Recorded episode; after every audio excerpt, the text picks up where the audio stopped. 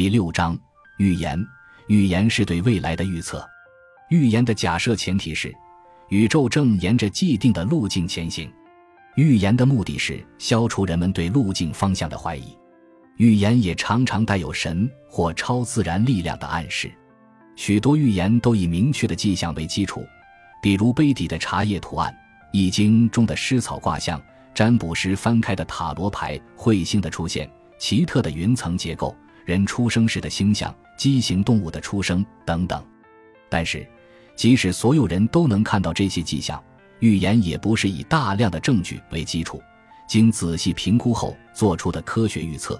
因此，预言与科学预测大不相同。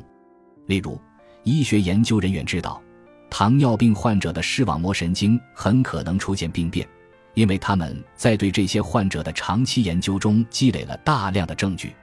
天气预报员知道他们的预测有多准确，因为他们有一套评估预测准确度的标准。我们能够预测日食出现的时间，因为我们收集到了有关太阳、地球和月球运行的大量数据。与所有这些不同的是，很少有人正式评估算命师依据杯底茶叶的形状做出正确预测的频率。虽然预言的目的是消除未来的不确定性，但通常情况下。随机的不确定性正是产生预言的基础。杯底的茶叶图案和湿草卦象说明了这一点。就好像随机性是泄露天机的渠道。泰奥菲尔戈蒂耶对此有过精彩的描述。他说：“当上帝不想签署自己的名字时，巧合可能就是他的化名。”茶叶和湿草的例子也表明，要解释超自然的信息，通常需要具备特殊的知识。这些特殊的知识，也正是古代社会中某些人能保持独特地位的原因。语言通常以隐晦、模棱两可的术语表达出来，这样其含义便可以有多种解释，令他人难以反驳。无论结果如何，你很难与一位总是说“啊，是的，这正是我要表达的意思”的先知争论。有时，一种预测甚至可能有两种截然相反的解释。公元前五百六十年至公元前五百四十六年在位的吕底亚国王克洛伊索斯的故事就很好的说明了这一点。据说，为了决定是否进攻波斯，他曾向德尔斐神庙的祭司求取神谕。祭司告诉他说，如果他过了河，那么一个伟大的帝国将被摧毁。克洛伊索斯将此视为对己方有利的信息，于是对波斯发动了攻击。结果却是自己的帝国被波斯人摧毁了。诺查丹马斯的预言也是意思含糊不清的典型例子。这位16世纪的法国药剂师、治疗师和神秘学家，在一系列历书、历法和四行诗中做出了许多预言，主要涉及流行病、地震、战争、洪水等。但据我所知，这些预言的意思大都模棱两可、语焉不详。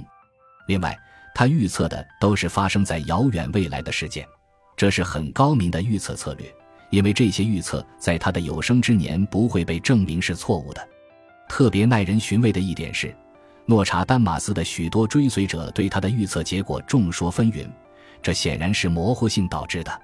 对于预言家而言，大量预测是明智之举，因为总有一些预测是正确的，然后他们就会借着这些正确的预测大肆吹嘘。而将错误的预测抛到九霄云外。如果你正在写一本手册，主题是如何成为一名成功的占卜师，那么在了解了预言的上述特征后，你首先可以列出三条基本原则：利用其他人不理解的迹象，所有的预测都要模棱两可，尽可能做出多种不同的预测。值得注意的是，前两条原则与科学方法所遵循的基本原则正好相反。科学方法依据的基本原则是：明确的描述测量过程，以便让其他人知道你做了什么；明确的描述你提出的科学假设的含义，以便你能确认错误的预测。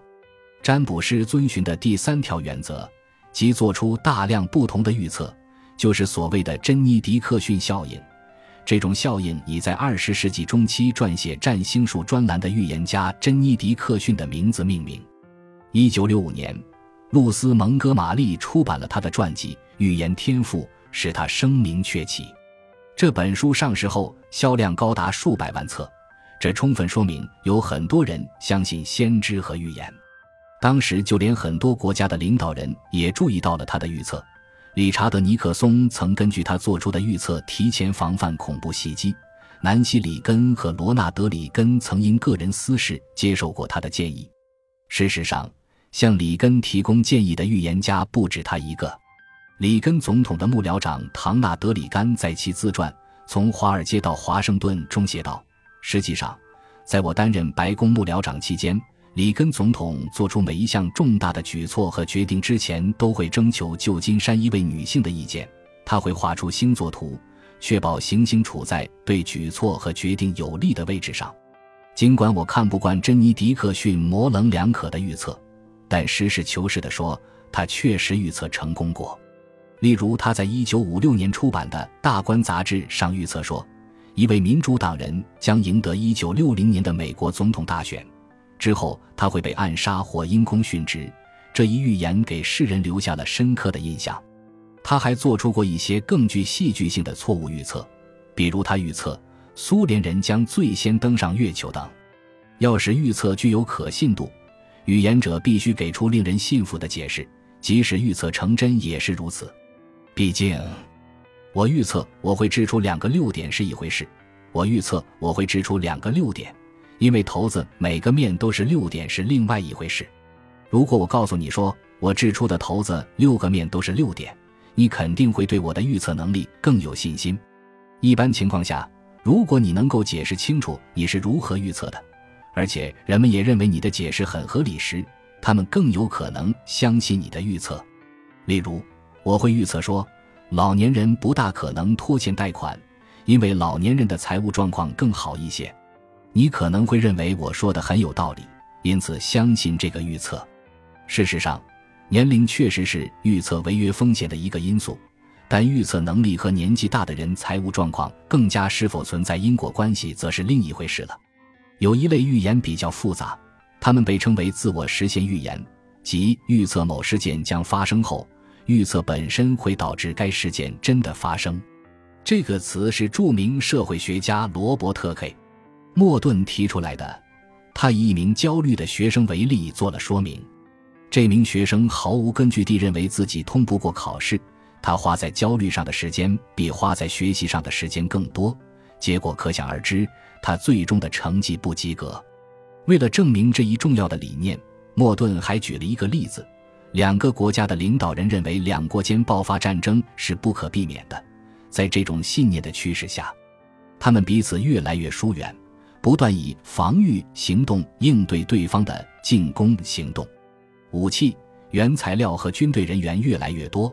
到了某个时候，对战争的预期促成了两国间战争的爆发。自我实现的预言并不都是消极负面的。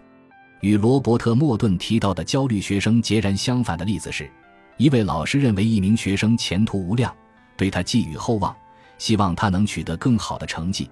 因此，给他布置了更具挑战性的作业。这名学生的能力因此得到了提升，成绩也突飞猛进。有时，预言者以自己的梦为基础做出预言，其他人自然不知道这一点。我们都会做梦，我们觉得梦境很真实，但梦总是很神秘的。即使是现在，心理学家也不完全清楚它们具有什么功能。过去，梦被视为超自然的交流方式。人们能通过梦预见未来。现在一些人仍然是这么想的。你自己也很可能做过预知未来的梦，比如你梦见了一位老友，第二天你就真的见到了他；或者你梦见了飞机坠毁，不久后真的有飞机坠毁了。卡利古拉和亚伯拉罕·林肯都做过意外死亡的梦，后来他们都被刺身亡了。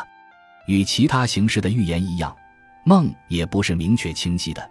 解释他们需要具备一定的技能，或者应该说需要编造出一套说辞。承担这项责任的一般是牧师和精神分析学家。感谢您的收听，喜欢别忘了订阅加关注，主页有更多精彩内容。